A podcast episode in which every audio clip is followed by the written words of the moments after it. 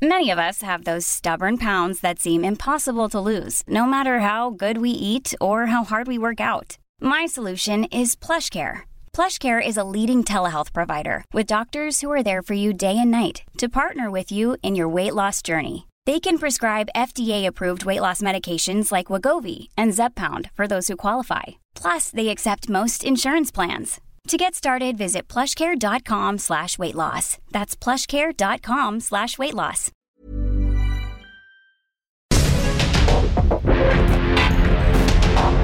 Porque el mundo actual no se entendería sin la economía, las finanzas y los negocios. Acompaña a Mario Maldonado, el columnista de negocios más joven y objetivo del periodismo financiero en su programa. Bitácora de negocios.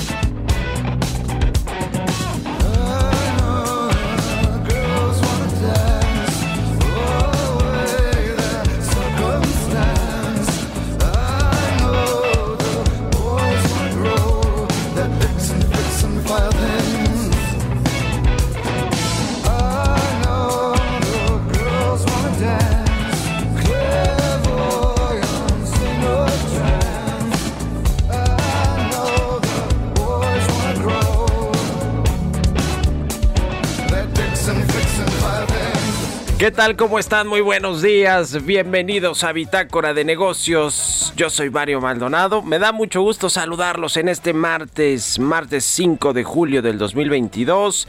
Estamos transmitiendo en vivo como todos los días tempranito aquí en la cabina del Heraldo Radio. Muchas gracias por conectarse con nosotros a partir de las 6, por escuchar el podcast a cualquier hora.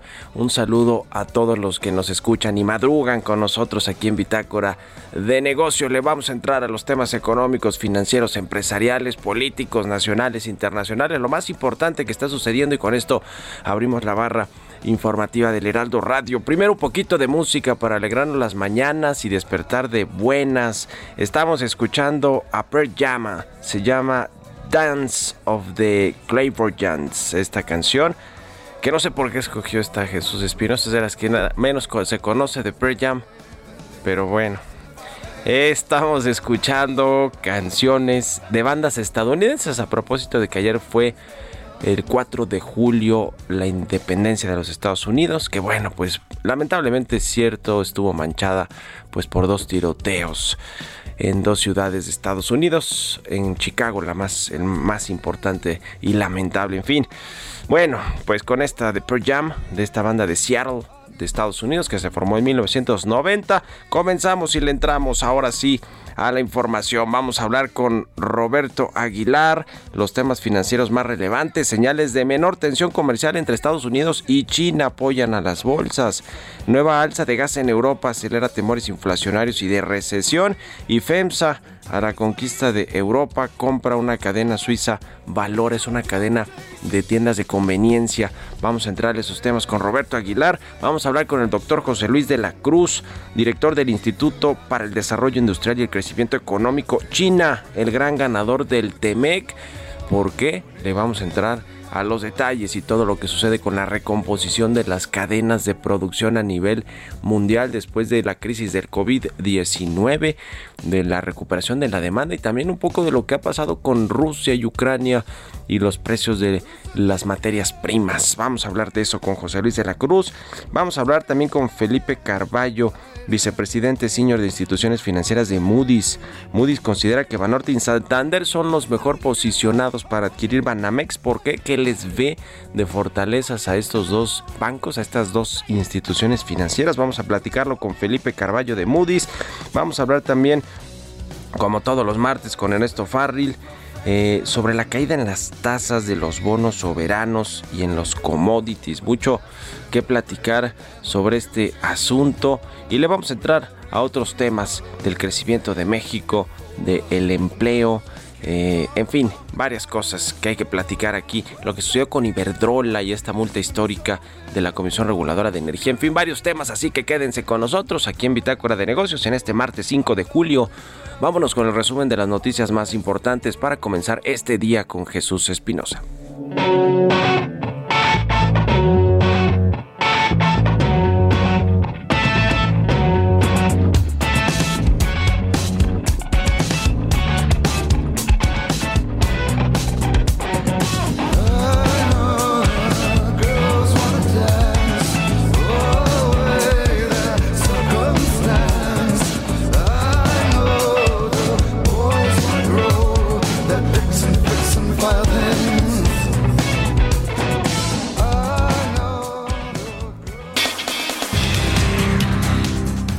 Presidente Andrés Manuel López Obrador adelantó que en noviembre México organizará una cumbre para abordar los avances del tratado entre nuestro país, Estados Unidos y Canadá. Y en cuanto a la reunión que tendrá con Joe Biden en Washington, presidente de los Estados Unidos el 12 de julio, tocará temas como la mayor integración económica con respecto a la soberanía, la migración, las visas a migrantes, entre otros.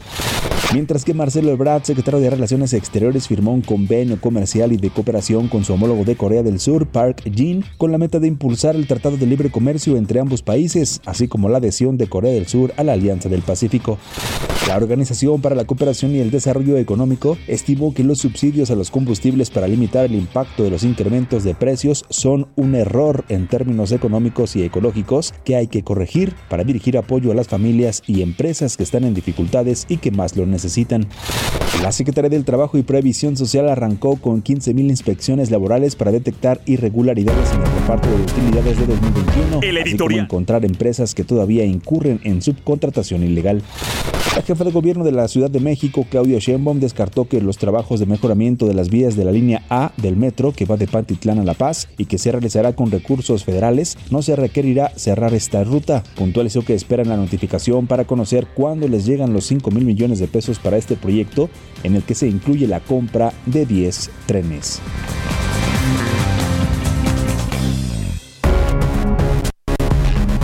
El editorial.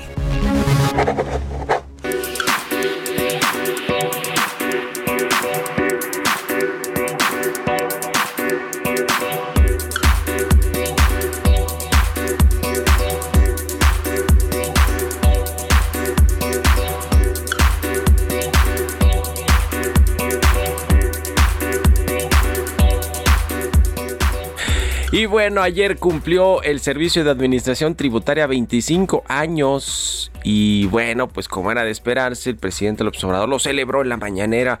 Eh, invitó a Raquel Buenrostro, la jefa del SAT, que mire, yo creo que Raquel Buenrostro con todo y que le ha puesto el pie en el cuello a muchas empresas, sobre todo a las grandotas, pero a muchas empresas, ¿eh? no solo a las multimillonarias transnacionales, las del Consejo Mexicano de Negocios y todas estas, no, a muchas otras que, a ver, todos los empresarios, y no es que solo sea ahora, siempre se quejan de que no quieren pagar impuestos, ninguno quiere, quiere pagar impuestos, pero hoy más que nunca los empresarios se quejan, en privado por supuesto, de que esta fiscalización del SAT raya o se convierte claramente en una persecución. eh, ha sucedido con muchos grandes empresarios que muchos han dicho, a ver, ya no quiero problemas y ahí les pago lo que les debo, BBVA, eh, Walmart, el caso de América Móvil, en fin. Y Raquel Buenrostro sí ha colocado este mote de fiscal de hierro que tenían con Paco Gil, ¿no? Que se comenzó a, eh, conocer o, a sonar este mote con, Francisco Gil Díaz, que fue jefe este, de, que, fue secretario de Hacienda, pero le ha dado otra dimensión Raquel Buenrostro, no importa quién seas, a quién conozcas, la mano aguerrida de esta jefa del SAT va a caer con todo su peso y cuando se habla de la jefa del SAT y de sus alcances, lo mismo dentro del organismo, ayer decía que no sé cuántos cientos o miles de, personas habían iniciado denuncias por coludirse con empresas y cosas así dentro del propio SAT. Y, eh, y esto incluye también el Poder Judicial y otros órganos jurisdiccionales que a menudo siguen el rumbo que establece el SAT. ¿Por qué? Pues por presión, porque pues si no fallan de una manera u otra, les va a caer el peso, la mano pesada de la jefa del SAT. Así que esto que anunció esta hazaña, que ciertamente lo fue de eh, recaudar en tres años de lo que va de este gobierno, por lo menos eh, formalmente 86% de todo lo que recaudó el sexenio pasado de Enrique Peña Nieto de los grandes contribuyentes, pues sí es algo que vale la pena eh, señalar y eh, pues remarcar, pero la verdad es que muchos de estos recursos adicionales provienen de los juicios contenciosos, de los créditos fiscales que han litigado una y otra vez eh, el Servicio de Administración Tributaria con las empresas. El asunto aquí es pues la presión a los jueces, al Poder Judicial, eh, hay varios asuntos. Hoy escribí yo de eso en, el, en el periódico Universal. Pero bueno, pues estos 300 mil millones de pesos que dice Raquel Buenrostro y el gobierno que se han incorporado a la recaudación por el cobro de estos créditos fiscales, de juicios contenciosos y de presiones al Poder Judicial, pues no son tan sostenibles, aunque la jefa del SAT diga que sí, que porque pues, ya reconocieron que los empresarios que no pagaban los impuestos que deberían de, deberían de pagar, entonces ahora los van a pagar. Híjole, yo tengo las dudas y sobre todo quizás este sexenio se salve, pero el próximo los empresarios van a estar muy desgastados y quién sabe si se va a mantener o poder mantener esa recaudación. Lo mejor sería pues que haya más productividad, más crecimiento económico, más inversión privada, es decir, la otra fórmula que ya conocemos. ¿Ustedes qué opinan? Escríbanme en Twitter, arroba Mario Mal en la cuenta arroba Heraldo de México. Entrevista.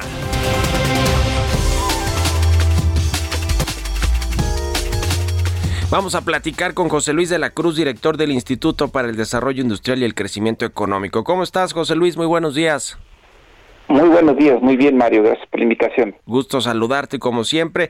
Pues platícanos, a ver, ayer leía en el Financial Times un artículo que decía que México no ha aprovechado esta desvinculación de China y Estados Unidos, esta guerra comercial y todo lo que ha sucedido después del COVID-19 que pues ubican a México por su cercanía con Estados Unidos como un país para la inversión así como que todos quisieran ser México, pero México pues no se ve en la, inversión extranjera, en la inversión eh, eh, fija, bruta, etcétera. ¿Cómo ves el asunto? Bueno, básicamente me parece que lo que se está analizando es que en realidad China eh, está aumentando eh, las ventajas que obtiene del comercio no solo con Estados Unidos, sino en general en toda América del Norte. Si nosotros eh, observamos las estadísticas, en 2019 China tenía un beneficio, un superávit comercial de cerca de 470 mil millones de dólares con la región en donde la mayor parte salía de Estados Unidos justamente. El año pasado cerró con un eh, beneficio de más de 530 mil millones de dólares. ¿Esto que implica? Que al final del día eh, China sigue siendo el gran proveedor de insumos, de, de capital, de bienes de capital de América del Norte. Y en ese sentido México, que tendría la oportunidad de ser el productor de todos aquellos, sobre todo insumos de manufacturas que Estados Unidos está deseando dejar de importar de China, trasladar hacia su país o hacia eh, eh, México o Canadá, pues digamos que México ha carecido de una política industrial que le haga más atractivo a las empresas mudarse hacia nuestro país y que entonces se pueda cumplir con ese objetivo de producir más en el área del TEMEC. Entonces, desde mi punto de vista, lo que se está observando es de que eh, la ausencia de una estrategia de política industrial en la región y particularmente en México lo que está eh, haciendo es dejar de pasar esta oportunidad en donde existe el objetivo en Estados Unidos de producir más en la región, pero en donde eso no se está cristalizando en una mudanza, llamémoslo así, más activa de empresas hacia México en particular. El nearshoring no ha sido aprovechado por México y por este bloque norteamericano que se ha consolidado con el Temec en, en, en, pues sí, en esta región del mundo. Eh, ¿Qué crees que va a suceder? Porque México siempre dice que sí, que ellos están, que el gobierno está apoyando para que vengan empresas a invertir, para que llegue la inversión que se está relocalizando o que está saliendo de China y de Asia en general y que está buscando nuevos eh, países y mercados para establecerse, eh, sobre todo con, mano de obra, con manufactura. Pero pues México no, no se ve, crees, o sea, ¿qué tendría que hacer México para aprovechar estas oportunidades, básicamente, José Luis? Bueno, yo creo que en esencia eh, habría que observar que además de, de China, cuando uno observa que parte de la producción de ese país se ha desplazado a Vietnam, a Singapur, Indonesia, Malasia, eh, lo que en México eh, tendría que estar eh, aplicando, me parece, es una estrategia de política industrial que implicaría banca de desarrollo, es decir, financiamiento. Segundo, un aceleramiento, incubación de empresas de mayor valor agregado en la parte de manufacturas es decir, fomentar más la producción de insumos intermedios en manufacturas dentro del país, desarrollo de más capital humano, porque todas estas eh, áreas lo que requieren es eh, especialistas más calificados en electrónica, computación, robótica, mecatrónica, el sector automotriz, aeronáutica, equipo eléctrico, electrónico, es decir, ya no basta solo con eh, mano de obra barata, sino ahora la necesitamos más educada y más calificada. Y evidentemente con el desarrollo de regiones tecnológicas eh, que en un momento dado puedan competir en atraer esa inversión y sin lugar a dudas pues un entorno de seguridad, un entorno de mucha confianza porque esas inversiones tardan en consolidarse. Entonces eh, evidentemente que eso es parte del paquete que México tendría que estar trabajando para en un momento dado competir con las facilidades que están dando otras naciones. Híjole, la certeza jurídica y la confianza de las inversiones, de digamos de los inversionistas, de los empresarios en el gobierno, en la política pública y en que no les van a cambiar las reglas del juego, pues ya demasiado tarde porque lo que vemos en el sector energético y en algunos otros, pero en particular el sector energético y en particular el sector eléctrico, pues el gobierno no ha dado como que muchos visos de esa certidumbre jurídica que, que se requiere para atraer la inversión. Eh, y, bueno, pues así, así está el, asunto. Ahora, eh, ya nos hablabas de este tema de, de, otros países que sí están aprovechando pues esta desvinculación o esta guerra que han mantenido ya por muchos meses Estados Unidos y China. Eh, y bueno, pues México que luce como ese país que pudiera aprovechar las oportunidades, no lo ha hecho y las inversiones pues se nos están escapando. Ahora, otro asunto tiene que ver con la inversión extranjera directa, que yo lo que veo de la Secretaría de Economía, e incluso el Banco de México, pero sobre todo las comparaciones de la Secretaría de Economía, es que pues está creciendo y que, y que en México, pues digamos, si bien no está creciendo de forma impresionante, pues sí sigue creciendo mucho por la reinversión de utilidades y, y, no es que llegue demasiada inversión fresca, aunque ayer el canciller Marcelo Ebrard, por cierto, anunció una inversión de Samsung Electronics aquí en México. Eh, ¿Cómo ves este tema de la inversión extranjera? Porque yo cada que, que hablo con un funcionario de la 4T, sobre todo del sector económico financiero, eh, José Luis me dice que, que, no, pues que la inversión está bien y sobre todo que los extranjeros siguen invirtiendo en el país. Mire, yo creo que si observamos las cifras de los últimos 10 años para darle un contexto eh, más amplio, eh, lo que observamos es de que la inversión extranjera directa en México, pues más o menos ha oscilado entre 30 35 mil millones de dólares eh, cada año, es decir, aproximadamente entre, entre 3 puntos, 3.5% del PIB. Realmente ahí es en donde se ha movido. Y la mitad de esa inversión casi es reinversión de utilidades, es decir, beneficios que las empresas tienen por operar en el país más que nuevas inversiones. Entonces, en este aspecto, eh, lo que creo que se está observando es sí un flujo muy consolidado de inversión extranjera directa, pero no un incremento eh, que le permita al país obtener nuevos diferenciales en nuevos sectores productivos. ¿A qué me refiero? Eh, si nosotros observamos la inversión extranjera directa que llega a Brasil o que va a China, lo que estamos viendo es que allá los montos pasaron de 30 mil, de 40 mil millones de dólares hace 10, 15 años a montos entre 60 y en el caso de China de más de 100 mil millones de dólares. Es decir, ahí se triplicó o por lo menos se duplicó la cantidad. En México eso no ha ocurrido. Y entonces eh, lo que tenemos por un lado es una inversión extranjera directa que se ha consolidado, que digamos es una buena cantidad, pero que no se está multiplicando en los niveles que sí lo hace en otros países que en otros países que compiten o que son, digamos, similares con México. Es decir, la oportunidad se le está escapando de las manos a México cuando está allí enfrente de nosotros. Ese, ese es el gran tema. No es como que se haya ido la inversión eh, extranjera o la inversión privada de México. Se ha salido dinero, pues, de la, pero de las tenencias de, bonos de, extranjeros. Pero, pero digamos, la inversión que ya está física, pues no es que se haya ido, se está perdiendo la oportunidad de atraerla y de que México sea este nuevo, pues, centro manufacturero del no sé si del mundo, pero sí de una región importante. En fin, muchas gracias como siempre, José Luis, por tus comentarios y muy buenos días. Gracias por invitación, muy buenos días. Un abrazo, es José Luis de la Cruz, el director del Instituto para el Desarrollo Industrial y el Crecimiento Económico. Vámonos a una pausa, regresamos.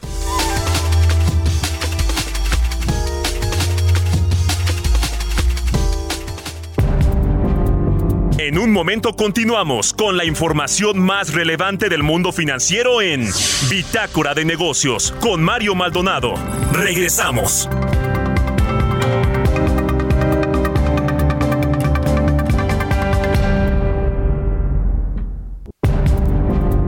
Estamos de vuelta en Bitácora de Negocios con Mario Maldonado.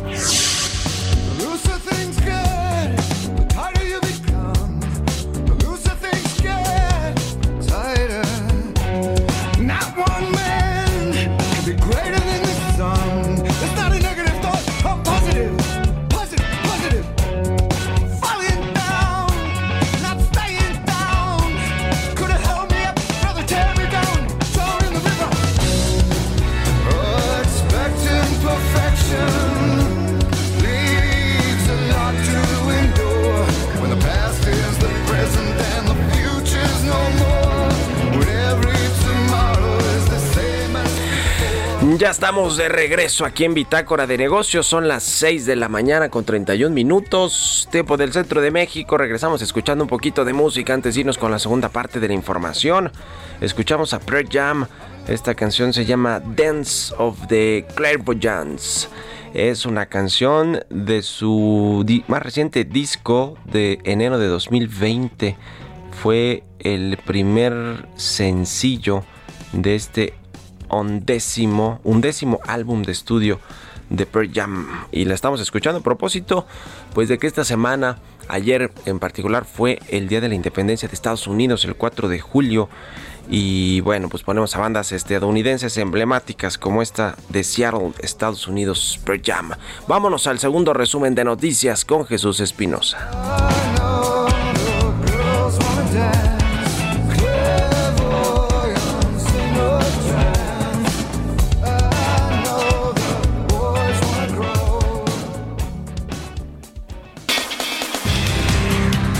De acuerdo con una resolución publicada este lunes, un juez de México ordenó la suspensión provisional de una multa de 467 millones de dólares que impulsó la Comisión Reguladora de Energía del país a la española Iberdrola. A finales de mayo, la CRE multó a Iberdrola por vender indebidamente energía eléctrica a terceros.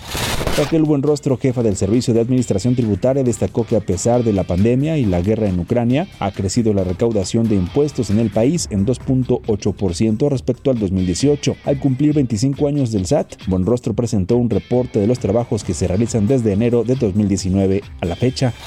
El titular de la Procuraduría del Consumidor, Ricardo Schiffel Padilla, dio a conocer un nuevo holograma que colocarán en los negocios con el fin de evitar abusos contra los consumidores. Presentó la campaña el sello amarillo Cuida tu bolsillo, en la cual tendrá un sello que será colocado a los negocios que cumplan con la correcta calibración de pesos, tanto en gasolineras como en negocios de venta de alimentos.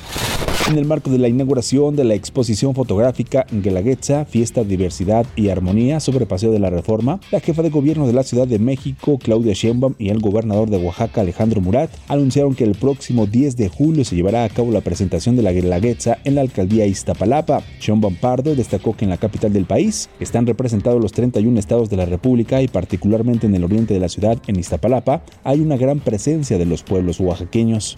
El próximo 10 de julio en Iztapalapa, ahí donde se conmemora o se celebra la Semana Santa, el 10 de julio durante todo el día. Many of us have those stubborn pounds that seem impossible to lose, no matter how good we eat or how hard we work out. My solution is PlushCare. PlushCare is a leading telehealth provider with doctors who are there for you day and night to partner with you in your weight loss journey. They can prescribe FDA-approved weight loss medications like Wagovi and Zepbound for those who qualify. Plus, they accept most insurance plans. To get started, visit plushcare.com slash weight loss. That's plushcare.com slash weight loss. Estaremos recibiendo a la Guelaguetza en la Ciudad de México. Así que la Ciudad de México está de fiesta recibiéndote, gobernador, y celebrando esta Guelaguetza en esta hermosa Ciudad de México, recibiendo al hermoso estado de Oaxaca. Por su parte, el gobernador de Oaxaca, Alejandro Murat, agradeció la oportunidad de celebrar la Guelaguetza fuera de su lugar de origen y destacó que la Ciudad de México es la plataforma más importante del país, por lo que Oaxaca hace equipo con la capital para dar muestra de la grandeza cultural que caracteriza a su estado.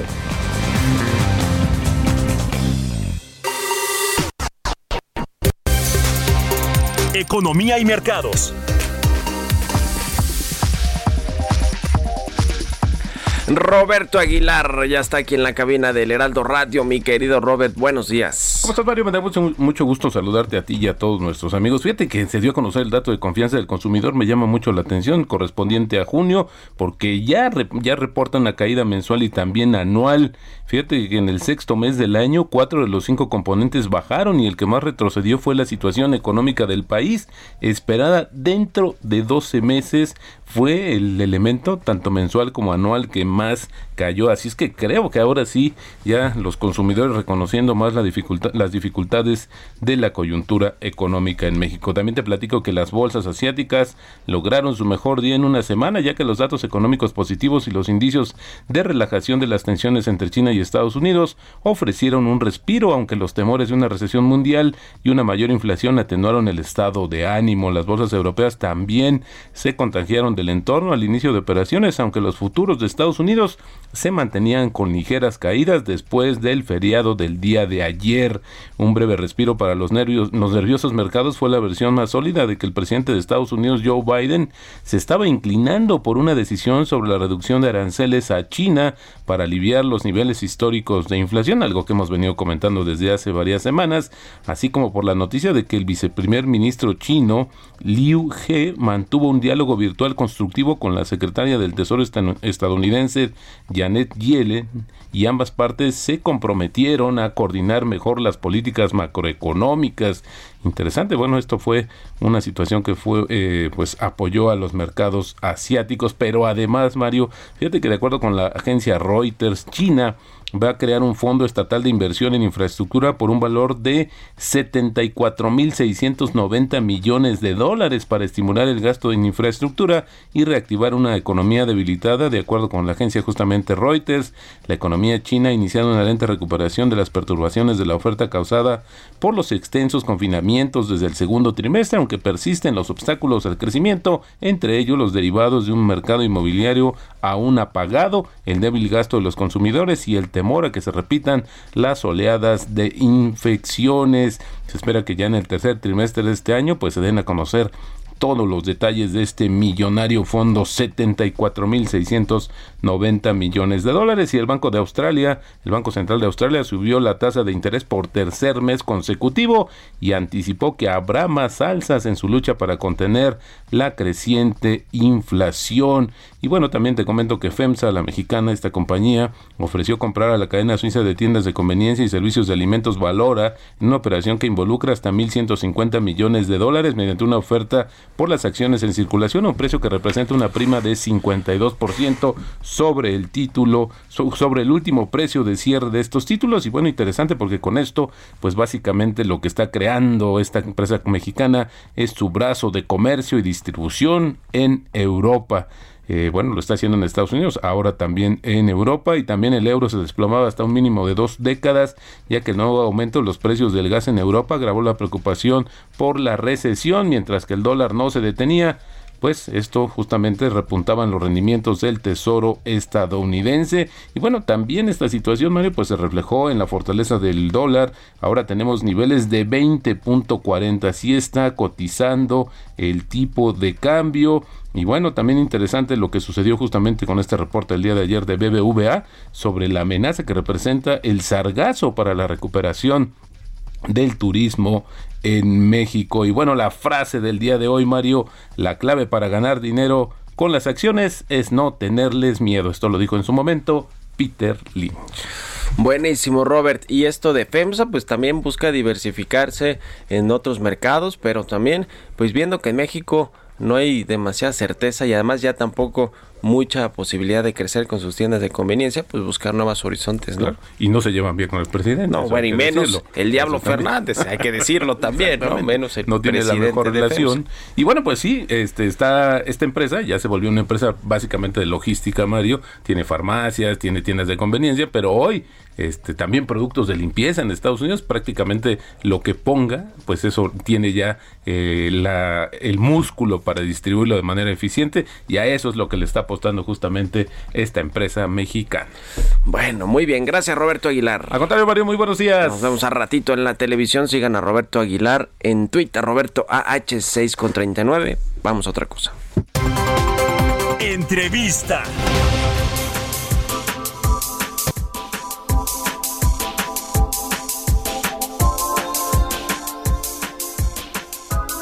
Y bueno, pues mucho hemos hablado aquí de la venta de Banamex en México de City Banamex por parte de City, su controladora que llevaba ya varios años con el negocio y que bueno pues decidió salir de algunos mercados de la banca de consumo, de retail, empresarial y se va a quedar concentrado solo en los inversionistas más importantes, en las grandes eh, marcas o grandes corporativos. Y bueno, pues eh, hay, eh, han habido una serie de interesados que han alzado la mano, algunos ya se bajaron, como el caso de Ricardo Salinas Pliego y su Banco Azteca, dijo que ya revisó bien y que no le salen las cuentas y que además pues él ve mejor inyectarle recursos frescos a su banco para que siga creciendo. Y en fin, pero hay muchos otros interesados que sí están formados oficialmente o formalmente y que han querido adquirir o que están buscando adquirir estos activos de eh, Banamex en México. Y dos de ellos son el caso de Banorte eh, mexicano, mexicano de controladores mexicanos, pero la mayoría de los accionistas e inversionistas de Banorte pues son estos fondos internacionales. Y también está Santander, el Banco de Capital Español. Vamos a platicar precisamente de estos dos y de un análisis que hizo recientemente la calificadora Moody's Investors Service sobre este tema. Vamos a hablar con Felipe Carballo, es vicepresidente senior de instituciones financieras de Moody's. ¿Cómo estás, Felipe? Buenos días. Buenos días, ¿cómo están todos? Muy bien, muchas gracias. Platícanos, por favor, de este análisis que hicieron sobre los tiradores por eh, los activos de Banamex. ¿Quiénes son los bancos o instituciones financieras que están mejor posicionadas para adquirir estos activos? Claro que sí, Mario. Pues mira, nosotros lo que queríamos hacer es estar listos para el momento en que se haga la, el anuncio, estar preparados con las fortalezas y debilidades que traería este banco, este pedazo del banco, como tú mencionaste, para cualquiera de los cuatro bancos que habíamos incluido, que nosotros habíamos incluido Azteca, pero ahora si alguien abre el, reporte puede ver por qué eh, eh, quizá Salinas decidió no comprarlo, ¿no? eh, entonces lo miramos desde nuestro punto de vista, nuestra metodología, ¿no? Entonces vimos que desde el punto de vista de expertise, eh, de disciplina conservadora de originación, que va a ser muy importante para comprar un banco que tiene una cartera tan importante de consumo. Citibanamex es el segundo mayor banco en consumo en México.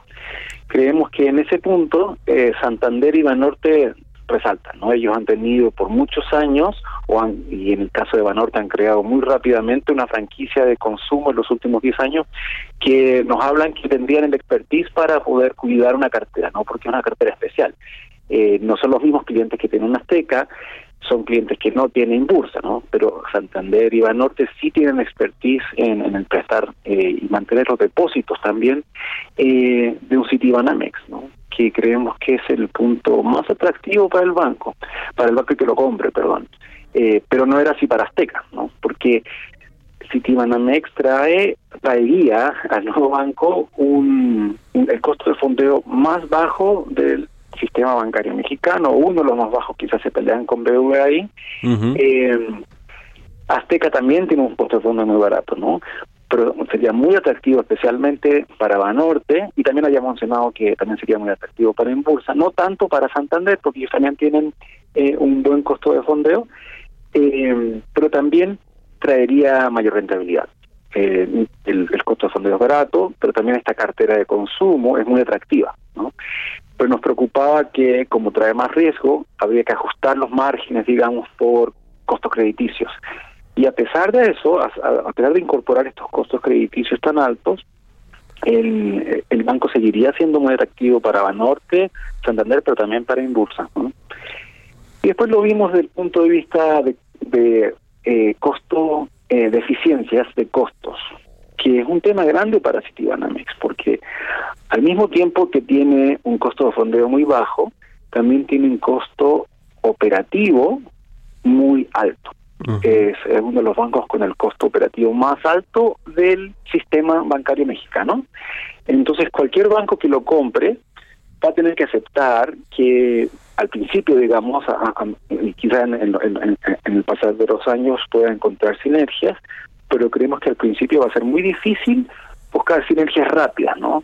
Quizás lo típico de un banco cuando compra otro, al menos en Estados Unidos, es que al otro día dice, vamos a, a cerrar, no sé, 30, 30% de las sucursales porque encontramos que había, eh, se traslapaban, ¿no? Sí. Pero creemos que en México va a ser un poquito más difícil hacer eso, quizá más allá de las de las de los cierres de sucursales obvias, digamos, geográficamente obvias, ¿no? Por ejemplo, enfrente de nuestra oficina, en, en, en, en al lado de la iglesia de la Covadonga, eh, hay un sitio de Mamex encima de un Santander, o ese seguramente podría ser cerrado, ¿no? Sí.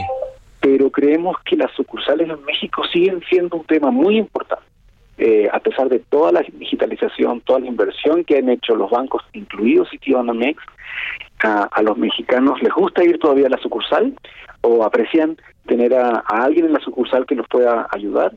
Eh, y creemos que cerrar sucursales podría afectar este beneficio tan grande que es el costo de fondeo. ¿no? Uh -huh. Entonces tienen que ser dos bancos muy eficientes y estos son también Banorte y Santander. Uh -huh. Y que además eh, creo que tienen también los recursos que pueden utilizar para adquirir, para hacer esta adquisición, ¿no? O sea, recursos frescos, capital para poder invertirlo y bueno, pues me imagino que también una parte venderlo, eh, eh, perdón, pedirlo prestado eh, o buscar ahí otros inversionistas. ¿Cómo, ¿Cómo, está ese asunto de, de, la capitalización de estos bancos? Bueno, más bien del dinero que tienen en caja para poder adquirir una empresa y cuánto va a costar, ya hicieron ese análisis, porque hay análisis que van pues eh, desde los 6 mil, 6 mil 500 millones hasta los 12 mil 500 que fue lo que originalmente pagó Citi para quedarse Banamex en su momento con otro tipo de cambio. ¿Cómo está este tema de los números del costo y de cómo se va a financiar la compra? Sí, pues mira, desde ese punto de vista creemos que Banorte es el que tiene, o no creemos, eh, efectivamente en los últimos años Banorte ha demostrado un interés de mantener niveles de capitalización muy fuertes, ¿no? Hasta los inversionistas eh, les preguntan en los llamados y también nosotros nos preguntan por qué el banco tiene tanta tanto capital, por qué tiene tantos eh, colchones de capital en diferentes niveles, que algunas veces son muy caros.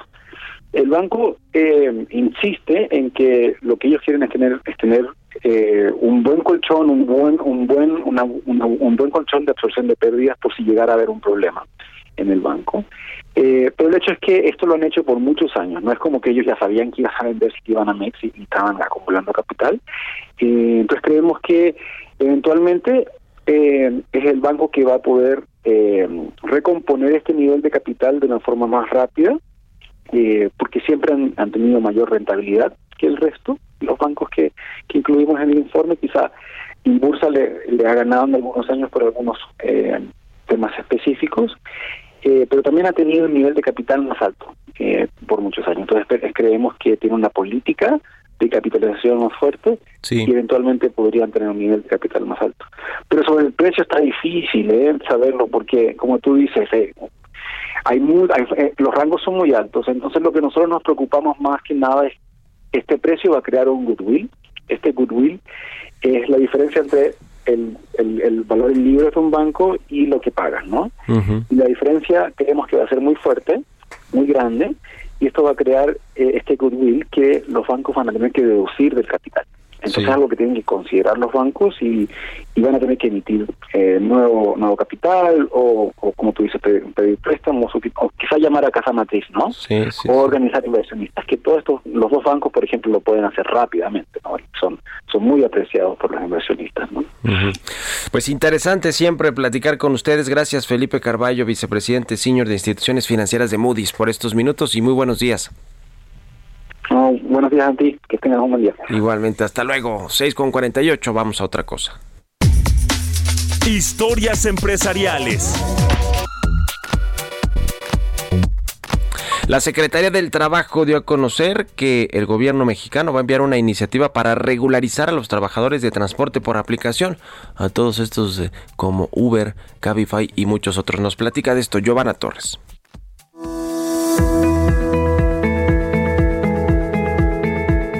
creer secretaria del Trabajo y Previsión Social, Luisa María Alcalde, anunció que al inicio del periodo ordinario de sesiones en septiembre enviarán una iniciativa para regularizar a medio millón de trabajadores de plataformas y aplicaciones móviles como Uber y Rappi y que puedan acceder a seguridad social. La funcionaria federal detalló que medio millón de personas, muchas de ellas jóvenes, laboran como conductores, repartidores y mensajeros en plataformas y aplicaciones móviles, pero estas no cuentan con una seguridad ante las empresas que los contratan, ya que no tienen reparto de utilidades, seguridad social o aguinaldo. Sostuvo que han mantenido reuniones y conversaciones con altos mandos de Uber para llegar a un acuerdo sobre una iniciativa que regularice a los trabajadores, donde se han mostrado dispuestos a regularizar a su plantilla laboral. La funcionaria aseveró que hay una buena actitud de las empresas para estar dentro del marco legal. Detalló que la iniciativa debe contener un apartado específico para trabajadores de plataformas para poder estar protegidos y asegurados. Con información de Misael Zavala, para Bitácora de Negocios, Giovanna Torres.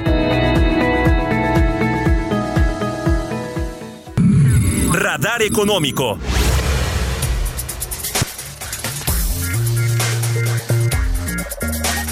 Y como todos los martes, solo que ahora un poquito más tarde, vamos a platicar con Ernesto Farril. ¿Cómo estás, Ernesto? Buenos días. Se cortó la comunicación, justo porque lo dejamos ahora al final, Ernesto. Yo creo que dijo, pues ahí se ven.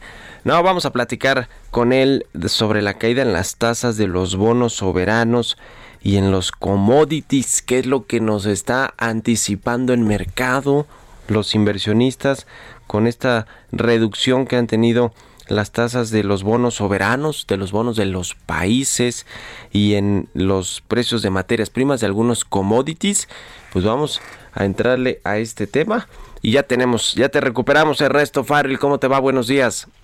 ¿Qué tal, Mario? Muy buenos días a todos. Pues platícanos de estas caídas en, en las tasas de los bonos soberanos y de los commodities, ¿qué nos están anticipando? Sí, pues eh, tomando como referencia los máximos que se alcanzaron recientemente en distintas materias primas, petróleo, gas, metales preciosos, granos y también en los bonos, pues tenemos lo siguiente, que sí ha habido una caída pues, bastante importante. Por ejemplo, el índice de commodities de Bloomberg al cierre del viernes pasado todavía una caída respecto de su máximo que se dio el 8 de junio del 14%. Otros, por ejemplo, el petróleo, WTI, desde el 6 de junio a la fecha, al viernes pasado, menos 10.79, el gas natural menos 38%, la gasolina menos 13%, el cobre menos 20%, es maíz menos 25, el trigo menos 34, la soya menos 19. En cuanto a los bonos, sus tasas han bajado desde un 3.23 que se tocó el 17 de junio al 2.88 que cerró el viernes pasado. ¿Qué, ¿Qué nos están diciendo esto? Bueno, seguimos viendo caídas en los mercados accionarios y en las criptomonedas. Ahí nos parece que lo que está descontando el mercado es que se anticipa una recesión, pero que viene más pronto de lo que originalmente se estaba contemplando. Y lo mismo con el movimiento de las tasas.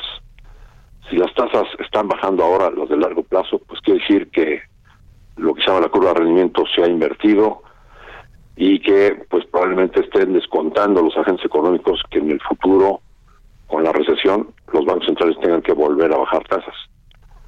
Sí. Y pues también parecen estarnos diciendo las caídas de commodities que se va a controlar la inflación, que con la recesión que viene los precios van a bajar porque va a caer la demanda. Pero ante eso, pues tuvimos un reporte de JP Morgan que nos dijo que el petróleo podría irse hasta 380 dólares por barril. La lógica de los analistas de JP Morgan es que, pues, eh, si Rusia eh, se decide recortar la producción porque le están poniendo un tope al precio, pues podría decidir como represalia eh, pues simplemente recortar su producción. Y entonces los analistas de JP Morgan dicen si se recortan 3 millones de barriles, el precio del petróleo se puede ir a 190 dólares, pero si se recorta en 5 millones de barriles, la producción de petróleo de Rusia se puede ir entonces a 380 dólares por barril, generando un caos en la economía occidental. No, bueno, ya me imagino qué causa generaría y el presidente del observador creo que cambiaría de opinión de dejar de vender petróleo al extranjero.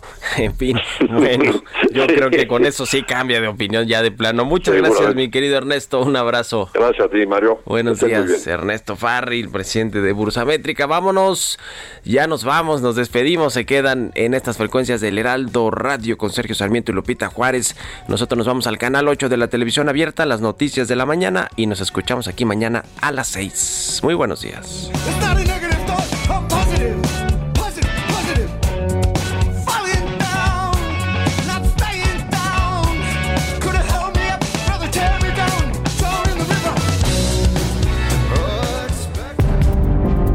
Esto fue Bitácora de Negocios con Mario Maldonado.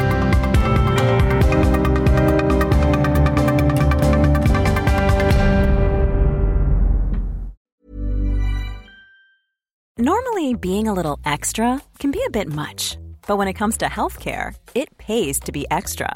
And United Healthcare makes it easy with Health Protector Guard fixed indemnity insurance plans. Underwritten by Golden Rule Insurance Company, they supplement your primary plan, helping you manage out of pocket costs without the usual requirements and restrictions like deductibles and enrollment periods. So when it comes to covering your medical bills, you can feel good about being a little extra. Visit uh1.com to find the Health Protector Guard plan for you.